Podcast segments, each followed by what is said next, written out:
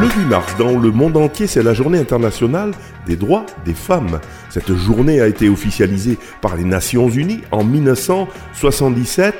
Tous les ans, c'est une occasion de faire un bilan sur les questions de la place des femmes dans la société.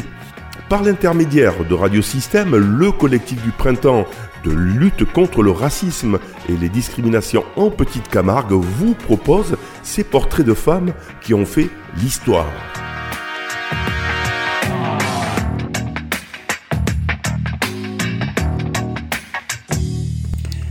Avec une pensée pour les femmes afghanes, les femmes iraniennes et toutes les femmes qui subissent. Dans le cadre des actions autour du 8 mars, journée du droit des femmes, j'ai souhaité mettre en avant des femmes oubliées, méconnues, d'origines différentes, mais qui ont participé à la grandeur de la France. Ces portraits sont issus du recueil Portraits de France.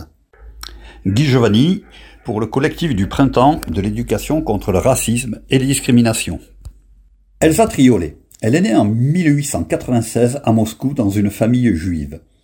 Elle est fille d'une pianiste réputée et d'un avocat. Elle quitte la Russie en 1918 et épouse l'année suivante un officier français, André Triolet. Séparée de son mari en 1921, elle vit à Paris, Berlin, Londres et rédige trois romans en russe.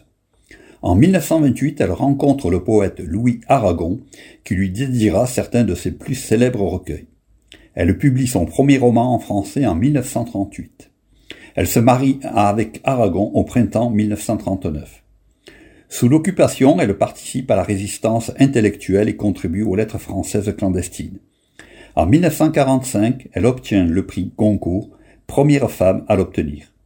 Elle continuera son œuvre littéraire jusqu'à son décès en 1970. Portraits de femmes, vous pouvez les réécouter, les télécharger et les partager sur le site internet du centre social Rive à Vauvert ou sur la plateforme SoundCloud de Radio Système.